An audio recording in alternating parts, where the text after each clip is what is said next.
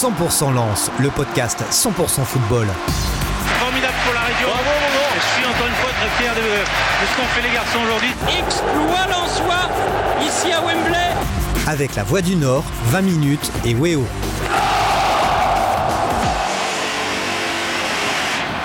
Salut à tous, comment allez-vous? C'est euh, bien sûr le podcast 100% Lance et on est ensemble pendant une petite demi-heure pour bien sûr parler de, de l'actualité du RC Lens, du Club 100 et Or, un podcast que vous pouvez retrouver, écouter sur la voie du Nord.fr mais aussi 20minutes.fr et ce podcast vous pouvez le, le, visionner, le regarder le lundi chez vous, euh, bien sûr. Oui, euh, autour de la table avec moi aujourd'hui, Antoine Plaquet, ça va Antoine? Salut Sébastien, ça va? Bonjour à tous. Euh, également Christophe Kuchli, ça va, ça va Christophe? Ça va et toi, tout va bien. Et puis euh, on a également Nicolas Blasquez de l'AFP. Salut Nico. Salut. Bonjour à tous. Et Grégory, l'allemand, euh, Voix du Nord, Voix des Sports. Salut Greg, ça va? Salut à tous. Ouais, ça va très bien. Salut à tous. Alors les thèmes de l'émission, messieurs, retour sur la défaite du Racing face à Marseille. Ça, c'était euh, samedi soir. Et puis on parlera aussi de, de l'alternance des gardiens, euh, décidée hein, par Franquès. C'était la semaine dernière. Il l'a annoncé en, lors de, de, son point presse avant le match face à Marseille. Et puis euh, on essaiera de dire un petit mot aussi des défis du RC Lens qui jouait euh, un derby face à Lille. C'était ce dimanche, derby féminin, donc entre Lens et Lille. C'est parti. 100% Lens, 100% football. Alors messieurs, samedi soir, euh, on s'attendait à un grand match, hein, euh, un match au sommet entre, entre Lens et Rennes. Il y a eu un grand match, mais euh, au final une défaite, une défaite des Lensois qu'on avait pourtant vu si brillant hein, à plusieurs reprises face aux grosses cylindrées. Mais là, les, Lensois n'ont strictement rien pu faire face à cette, belle équipe marseillaise. On rappelle, hein, de, défaite 2-0 avec des buts de Dimitri Payet et Bakambu. Alors messieurs, avant de, rentrer dans le détail, peut-être euh, votre ressenti votre sentiment après ce match euh, Peut-être avec toi, Greg, euh, frustration ou est-ce que finalement euh, logique et puis Marseille était trop fort? Vraiment juste le, le, ressenti avant de décortiquer. Hein. Avant de décortiquer, ouais, il y a eu une forme de. On a compris rapidement que ça allait être très compliqué pour le Racing, ça l'a été, tout simplement parce que Marseille a vite bien démarré, bien démarré ce match. Nico, avec toi on n'a a, on pas reconnu les Lensois, hein. ils ont été vraiment euh, méconnaissables. Euh, eux qui sont d'habitude, comme je le disais, hein, vraiment si brillants. Lorsqu'il y a vraiment du, bah, un, une grosse cylindrée en face, là, ils ont, presque, ils étaient fantomatiques. On, les a vus brillants contre le PSG il y a quelques semaines, mais là, ils n'ont pas existé. L'OM a fait un très grand match, mais c'est vrai que Lens est aussi passé à côté de son match, donc ça a donné à la fin un écart énorme entre les deux équipes. Christophe, toi, euh, comment, tu, comment tu analyses ce, match euh, face à l'Olympique de Marseille? Alors ça dépend si on fait l'analyse générale ou vraiment si on rentre dans, dans le détail.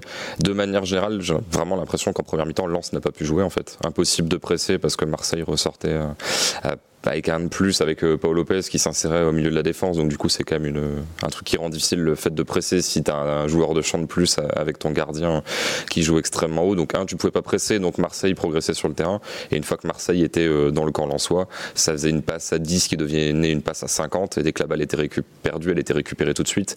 Et en fait, sauf à essayer de prendre le risque de sortir de ton camp en faisant des passes sous pression, Lens osait pas trop le faire. Donc Lens rendait le ballon et du coup, ça revenait, ça revenait, ça revenait, ça revenait. Alors Marseille frappait peu au but, mais Lens ne pouvait pas toucher la balle pendant 45 minutes. Ça allait un petit peu mieux en deuxième, mais c'est vrai que c'est vrai que là-dessus, il y avait une possession qui était quand même étouffante de la part de Marseille et c'était assez difficile de faire autre chose que de subir sur de longues séquences. Ce que tu es en train de nous dire, c'est que la prestation lensoise, hein, qui a été, les Lensois étaient très décevants, c'est euh, d'abord dû au, au, grand match réalisé par les, par les Marseillais, c'est un peu ça? C'est conditionné par l'approche marseillaise, absolument. Malgré ouais, tout, je, malgré ouais, tout. Je pense pareil. Hein. C'est la meilleure prestation de Marseille, la plus aboutie euh, de la saison.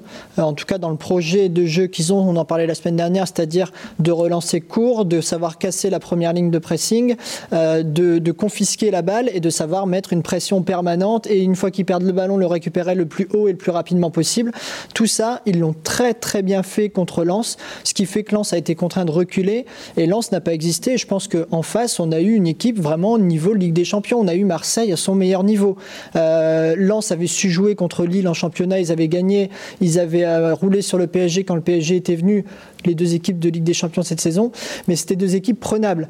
Là, cette saison, euh, ce week-end, pardon, Marseille a laissé a rien laissé à Lens. Vraiment, c'était euh, l'écart était euh, était énorme et euh, je pense que c'est d'abord une grosse prestation de Marseille que une contre-performance de Lens. Greg, ça fait mal au cœur de, voir son équipe du, Racing comme ça se faire malmener, se faire balloter, se faire un petit peu balader hein, finalement, et de les voir impuissants, chicoter presque.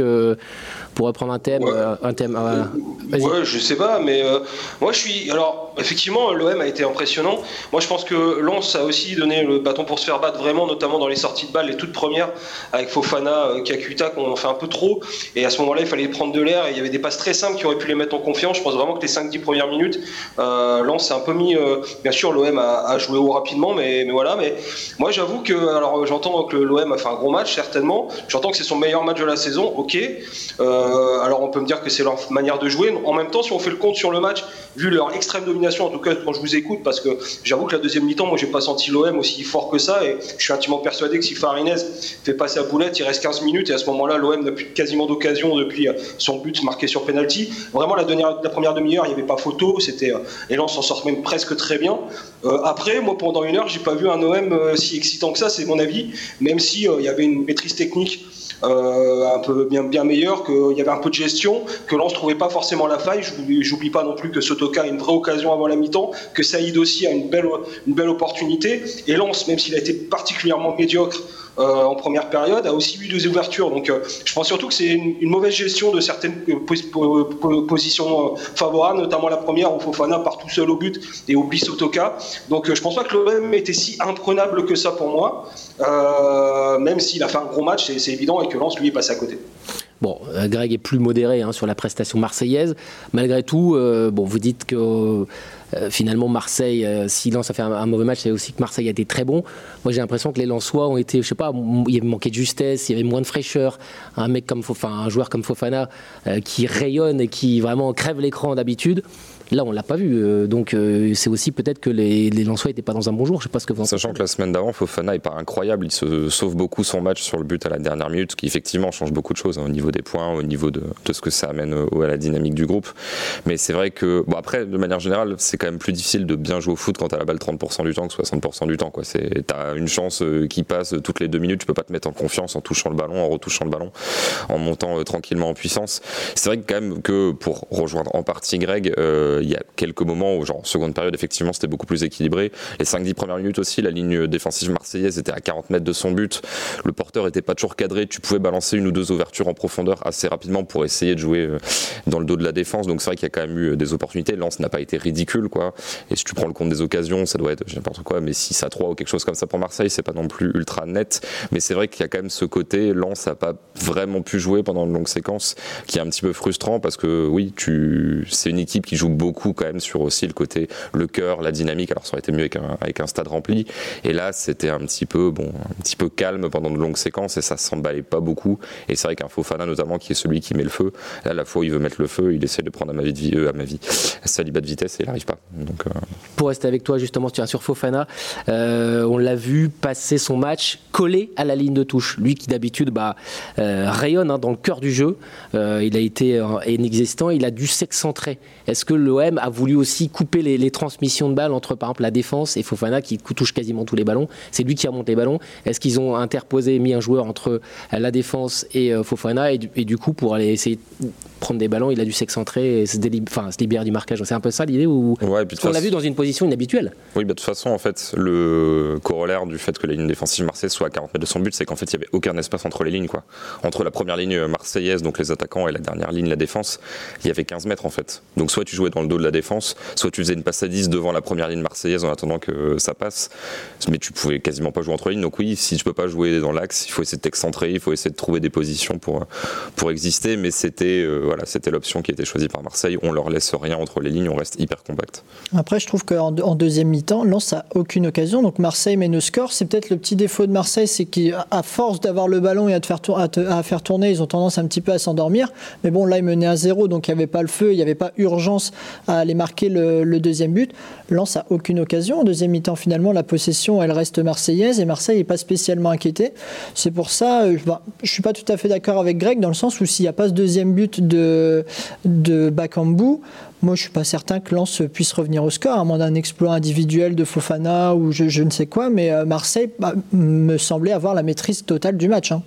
À l'issue. Ah, bah, ouais, Greg, vas-y. juste, une chose, ouais, certainement. Euh, c'est vrai que Lens n'a pas d'occasion en deuxième mi-temps, c'est très vrai.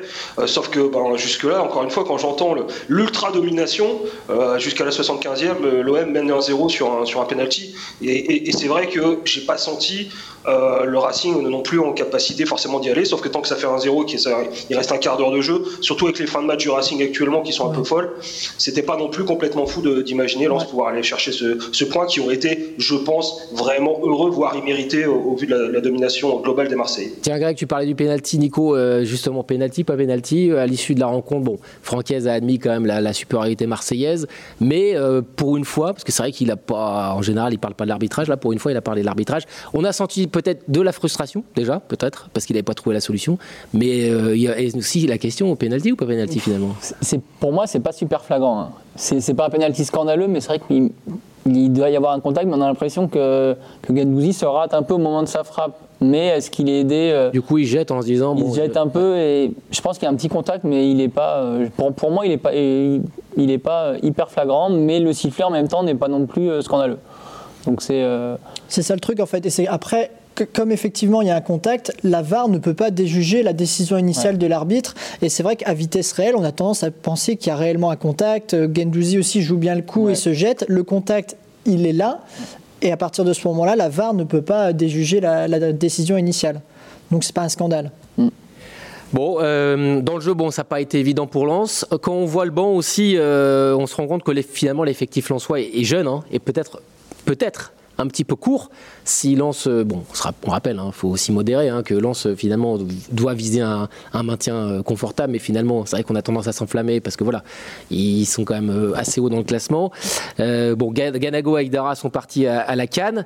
Kalimendo absence de dernière minute. Mais voilà, il y avait quand même trois jeunes sur le banc. Ibrahim, Ibrahim, Baldé, Adrien Louveau et Brian Pereira. Greg, toi qui connais bien le, Racing, est-ce que tu peux nous dire rapidement un, mot de ces joueurs? Et puis est-ce que finalement le, le, banc Lensois, l'effectif Lensois est pas un peu court? On sait que Francaise aime bien avoir un groupe réduit pour vraiment qu'il y ait de la concurrence, mais est-ce que le groupe n'est pas finalement un petit peu court? Dès qu'il manque 2-3 joueurs clés, euh, là Fofana n'était pas au niveau, Klaus n'était pas au niveau, Kalimundo n'était pas là quasiment les trois meilleurs joueurs, on sent tout de suite que bah, ça a un impact sur le, sur le, sur le, mais, mais, je pense que le, débat qu'on a autour de ce match, je veux dire, ça semble assez logique parfois que, que Lens euh, euh, se fasse bouger par des clubs qui ont 3, 4, 5 fois. Alors, c'est pas qu'une question d'argent, évidemment, le football. Hein. Le budget, c'est juste qu'on s'est, on s'est euh, habitué à voir le Racing taper Monaco, bah, Marseille, ça arrive deux fois sur 4. Ouais, puis il y a ce match, il y a ce match il y a 4 mois aussi. pas mal contre Paris. Donc, à un moment donné, c'est vrai que des différentiels, comme on a pu le voir samedi, ça peut arriver encore pour un club qui est 15e budget de France. Et on le voit sur son banc, absolument pas de profondeur. Alors, c'est des jeunes, Ibrahim, Ibrahim, Ibrahim Ibrahim pardon, je vais y arriver, euh, est, un très très bon attaquant, mais pour l'instant il manque évidemment de, euh, référence. Brian Pereira, il, peut jouer arrière droit, il peut jouer dans le milieu, il peut jouer en, réserve, il a même joué devant en début de saison, parce que c'est quelqu'un qui va très vite, ok. Euh, David Pereira de Costa, il commence vraiment à avoir un peu de, un temps de jeu, mais, effectivement, quand on voit les possibilités qui s'offrent à, Franck S, déjà à partir du moment où Kalimundo est forfait, ça devient compliqué parce que Ganago n'est pas là et qu'en plus, c'est vrai, derrière Sotoka, Saïd, on ne sait pas trop euh, euh, vraiment comment on peut les utiliser sur 90 minutes, euh, bah, ça prouve tout simplement la différence entre un club, entre des clubs qui, ont vraiment un gros gros potentiel d'effectifs et un club comme Lens qui, a malgré un 11, 12, 13 joueurs intéressants, ne bah, peut pas faire tourner. On le voit avec Frankowski, on le voit avec Klaus. vivement que Machado et Aydara reviennent vraiment dans la course pour pouvoir faire tourner aussi les, pistons parce qu'ils sont tous les deux un peu cramés, on le sent, ils peuvent plus faire de, ils n'arrivent plus à faire de différence. et ça aussi, c'est une question d'effectifs tout simplement. Alors messieurs, pour terminer sur, euh, sur ce thème, euh, peut-être un petit mot quand même sur l'OM. Est-ce que finalement l'OM vous a impressionné euh, ce samedi? Et qu'est-ce qu'il faut faire finalement pour battre cette équipe-là? Parce que on a l'impression que Sampaoli, avec ce système de possession, ils sont presque intouchables. Qu'est-ce qui peut comment on peut faire pour les faire déjouer et qui peut, qui peut les faire déjouer finalement cette saison? Bah, Ce que disait Greg tout à l'heure est très vrai, c'est-à-dire qu'il faut aussi oser jouer sous pression. C'est-à-dire que Marseille est dans ton camp à 50 cm de toi, ils sont à 7. Bah, si tu tentes une balle en profondeur, c'est sûr que Marseille va la récupérer. Si tu essayes de faire des passes, tu vas potentiellement réussir soit à casser le pressing, soit à faire reculer Marseille. Le problème, c'est toujours le même, c'est-à-dire que faire des passes euh, dans ton camp, euh, juste devant ton but, c'est hyper risqué. Et je sais pas si tous les joueurs l'en soient, un, ont le courage de le faire parce que ça demande quand même un mental assez fort si tu te rates ses buts. Et deuxièmement, les qualités techniques sous pression pour faire le bon contrôle, la bonne orientation, la prise d'info, la première passe. Mais sinon, une fois, en fait, faut pas laisser Marseille venir. Mais ça, c'est toujours pareil. C'est faut réussir à les presser. Et comme ce que je disais tout à l'heure, à partir du moment où le gardien fait office de joueur de champ supplémentaire, pour réussir à presser cette équipe-là, c'est quand même pas hyper facile et les gens n'arrivent pas beaucoup. Quoi. Donc, Et si Lens demain décidait de jouer comme l'OM, ça serait possible ou pourquoi, pourquoi Sampaoli a choisi ce système? Il y a plusieurs façons de jouer au football. Mais pourquoi Galtier est plus, euh, euh, on va dire, bloc bas et puis jeu de transition rapide? Pourquoi Sampaoli se dit, tiens, moi je vais être euh, sur un jeu de possession? Qu'est-ce qui fait qu'on part sur un tel ou tel schéma? C'est les joueurs qui font C'est la, mentalité la, la, philosophie Le match aller aussi. Le match aller, le match aller ouais, c'était un Sampaoli a retenu beaucoup d'enseignements du match aller. en début de saison, Marseille, c'était une équipe qui, qui, aimait le déséquilibre et qui allait beaucoup vers l'avant. il a un peu revu sa copie en voyant qu'il avait du mal face à des équipes comme Lens qui avait un jeu de transition très rapide. Aujourd'hui, Marseille, c'est une équipe du coup plus pragmatique, beaucoup plus resserrée, enfin avec un bloc très serré, ce que disait Christophe tout à l'heure, et avec vraiment un milieu de terrain très costaud, des côtés qui sont devenus imperméables. Ça joue à 5 défenseurs euh, en, quand ils n'ont pas le ballon. Euh, et puis après, bah, c'est du travail hein, pour, réussir, même avec le, le, gardien à la relance, à créer des circuits de passe pour aller vers l'avant et déjouer le pressing adverse. Après, ça c'est une philosophie, une philosophie de jeu et beaucoup de travail à l'entraînement. Allez, mais, juste, juste on, a, vraiment vu, euh, et Antoine a raison, une énorme différence entre le, le, Marseille qui, qui était moins structuré, vraiment pas, presque pas structuré au match aller, alors qu'il aurait très bien pu s'imposer. Euh, c'était un match 1 euh, de feu, mais on a souvent parlé du niveau des Lensois ce jour-là, mais Marseille avait fait un très bon match, sauf qu'ils étaient beaucoup moins structurés. Là, on a vu une vraie progression. Enfin, moi, j'ai vu une vraie progression dans la manière d'évoluer entre des, du bloc. Euh, et franchement, bon, voilà. Mais, mais, en même temps, Marseille euh, contre Lille l'année la semaine dernière, ils sont à un quart d'heure de ne pas gagner, de ne pas prendre un point, euh, alors que le, le LOSC est à 10 à la 30e minute. Donc moi, je pense que cette équipe, elle est absolument pas imprenable pour moi. elle est très compétente et elle a largement progression. Elle est favorite pour moi pour aller chercher une place en Ligue des Champions. Maintenant, elle n'est pas non plus intouchable, franchement pas. À domicile d'ailleurs, juste pour terminer, à domicile, Marseille ne gagne pas parce qu'ils font face à des blocs bas et face à des blocs qui sont bas par choix, comme Lille la semaine dernière, c'est difficile à contourner. Allez, on doit passer à la, suite. Euh, on, attaque, tout de suite le thème l'alternance des gardiens au Racing Club de Lens. 100% Lens, 100% football. Ouais, Francaise, euh, qui la semaine dernière, lors du point presse euh, bah, du match avant Marseille, a annoncé qu'il allait faire monter en puissance Wilker Farinez dans la deuxième partie de saison et du coup le faire jouer. Bon, c'est vrai que Jean-Louis Leca, numéro 1 titulaire, numéro 2 Farinez. Alors avant euh, de développer, vous avez pensé quoi du match de Farinez samedi Il était titulaire? Bah, je pense que sur le deuxième but, il peut mieux faire. Parce que l'angle est quand même assez fermé et sur le deuxième but, clairement, il peut mieux faire. Hormis ça, euh, il a été plutôt rassurant, mais euh, il n'a pas été décisif et c'est ce qu'on demande à un gardien. Greg, toi qui as écrit euh, dans la Voix des Sports, hein, dans la Voix des Sports euh, de ce lundi, euh, justement sur la, sur la prestation de, de, Farinez, en gros, tu dis qu'on n'en on sait pas beaucoup plus sur ce gardien, quoi, parce que déjà il joue peu, et quand il joue, il est finalement, il a pas, beaucoup d'occasions de s'illustrer, quoi. Donc bah, C'est-à-dire qu'en fait, il a eu un match contre 3 cette année, par exemple, où il n'a pas touché un ballon, donc c'était compliqué de le, juger là-dessus. Euh, il a eu un match la semaine l'année dernière à Paris où, par contre, il a eu beaucoup de ballons, donc il a eu l'occasion de se mettre en. Euh, aussi, il a fait des grosses parades, et donc voilà. Euh, et je pense que tout ça, c'est symptomatique, et le match de, de samedi, c'est la même chose, c'est qu'en même temps, il n'est pas complètement à la rue, mais il est pas, il a ce petit moment de flottement quand même sur le deuxième but. Donc en fait, au bout de deux ans, c'est toujours pas ce que vaut vraiment Wilker Farinez. Je pense que c'est aussi le, euh, cas du RC Lens de manière générale. Euh, il a progressé notamment dans son jeu au pied où il est arrivé. franchement, c'était c'était absolument catastrophique euh, au niveau de son jeu au pied. Il a progressé sur. Mais moi, je pense qu'il manque encore d'autorité. peut-être parce qu'il en manque de confiance. Peut-être qu'en enchaînant les matchs, ça va aller mieux. Mais aujourd'hui, on peut pas dire que Wilker Farinez sera assurément l'avenir du RC son poste et, on sait pas non plus, on peut pas dire non plus que ce ne sera pas le cas. C'est très très compliqué de, juger euh, de, ses véritables euh, euh, qualités et aussi de, où il en est de sa marge de progression. Bon, parce que l'idée, hein, finalement, quand Francaise a annoncé qu'il allait faire cette alternance, euh, c'est de préparer l'avenir, comme tu le dis, hein, Greg. Euh, on rappelle qu'il reste un an de contrat à Jean-Louis Bon, l'avenir, normalement, c'est Wilker Farinez, mais euh, l'idée, c'est peut-être de le voir aussi en situation, de savoir si la saison prochaine, Wilker Farinez pourra prendre le, poste de numéro 1 ou si on, peut-être qu'on aura des doutes justement sur les prestations de Farinez et peut-être se mettre à la recherche d'un gardien pour la saison prochaine. C'est un peu ça l'idée, non?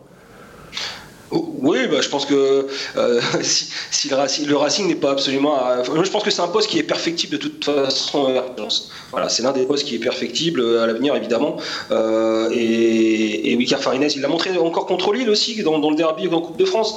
Il est décisif, il a, ce, duel avec Goodmanson qu'il arrive à, mettre à, voilà, à dévier à 2-0. Il est décisif dans la, dans la séance de tir au but, mais ça cache aussi euh, une première mi-temps où sur les deux buts lillois, il est quand même pas très très présent. Donc voilà, il y a une forme d'interrogation totale. C'est quelqu'un qui a des qualités, notamment sur sa ligne aussi, euh, où il va vite. Il sort, voilà, c'est quelqu'un qui chicle assez vite. Euh, par contre, euh, par contre, effectivement, il a encore des défauts, les, prises, enfin les sorties aériennes, et puis une forme de concentration. Le deuxième but, franchement, on, peut revenir sur le match de Marseille. Je pense vraiment qu'il plombe la fin de match parce qu'il reste un quart d'heure et on ne sait pas. On sait pas. Et, là, il, a, il, a, quasiment rien eu à faire en deuxième mi-temps, mis un coup franc de paillet pour le coup. Et là aussi, il, il sort bien ce coup franc de paillet rentrant. Donc il est capable de, belles choses, c'est qu'un gardien bondissant. Mais je pense qu'on. Est-ce qu'on peut partir sur. Euh, euh, au niveau du RC Lens, est-ce qu'on peut partir sur une saison en Ligue 1 avec lui titulaire? Je pense que beaucoup se posent la question et nous aussi. Bon, alors donc Lens avait un gardien titulaire et un gardien numéro 2. Désormais, Lens a deux numéros 1. Euh, donc voilà. Alors, le fait d'avoir deux numéros 1, déjà c'est assez rare dans les, dans les, clubs de foot. C'est une bonne ou une mauvaise idée? Est-ce que ça tire le, poste, en tout cas, vers le haut? Est-ce que ça tire le groupe vers le haut? Christophe, vous devez être incollable là-dessus puisque en faisant des recherches hier sur Internet, j'ai vu que vous aviez écrit un papier en 2014 dans les cahiers du football intitulé Deux gardiens dans la ville en référence euh, à un Indien dans la ville. Absolument. Et là, vous, êtes parti pied au plancher, là, euh, avec une comparaison avec la Formule 1. Donc, déroulé.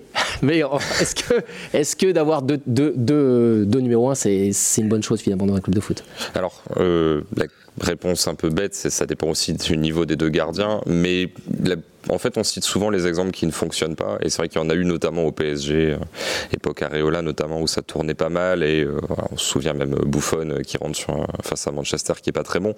Mais il y a quand même des exemples où ça fonctionne. Maintenant, il y a deux types d'alternance. Il y a l'alternance que Lens va être obligé de mettre en place, et qui est aussi celle qui est actuellement en place à Paris avec Navas Donnarumma, où t'as l'impression que c'est deux trois matchs chacun sans distinction de compétition où là du coup c'est un petit peu au feeling de l'entraîneur et ça peut être un petit peu plus difficile à gérer parce que c'est un peu du ressenti, tu sais pas forcément quand est-ce que tu vas jouer. Et il y a l'alternance qu'a notamment eu Barcelone la dernière fois que Barcelone gagne la Ligue des Champions où il y avait Ter Stegen, bravo et il y avait vraiment un gardien de championnat, un gardien de Ligue des Champions où là c'est très clair dès le début. après Lens n'a pas cette problématique là puisqu'il n'y a pas de il y a pas de Coupe d'Europe. Et généralement quand c'est ça, j'ai sur l'historique, je trouve que ça marche plutôt bien, que les gardiens ont leur compétition, qui savent semaine après semaine quand est-ce qu'ils vont jouer, quand est-ce qu'ils vont pas jouer. Et s'ils sont d'un bon niveau, ils ont suffisamment de matchs pour pouvoir montrer ce qu'ils savent faire. Et généralement, la répartition fait que c'est plutôt bien. Moi, je trouve que le problème, justement, c'est quand c'est flou. Après, quand tu alternes sur la Ligue, la Ligue 1, mais que tu dis, genre à Farines, tu vas jouer trois matchs, ensuite les quatre trois matchs, etc., ça peut, ça peut être bien, mais c'est vrai qu'il y a quand même un problème de confiance chez le gardien, où si tu es toujours dans l'incertitude, tu sais pas si tu vas jouer, et en gros, si la moindre erreur peut te faire perdre ta place, ça, pour la préparation psychologique d'un match, ça peut quand même être assez difficile parce que du coup, euh, admettons si Farinez là se dit ah mince, j'ai fait ma bourde, je vais pas jouer pendant 4 matchs, bah, pour une prépa suivante, en fait, ça te met une pression qui est un petit peu inutile parce que t'as pas de garantie sur la suite. Et puis il y a une question aussi peut-être Greg qui se pose, euh, Jean-Louis Leca qui est titulaire du poste, hein, comment lui il va prendre la chose quoi? Est-ce qu'il va accepter? Euh, Lui qui a une place très importante dans le groupe, en plus la fin de carrière est très proche pour lui.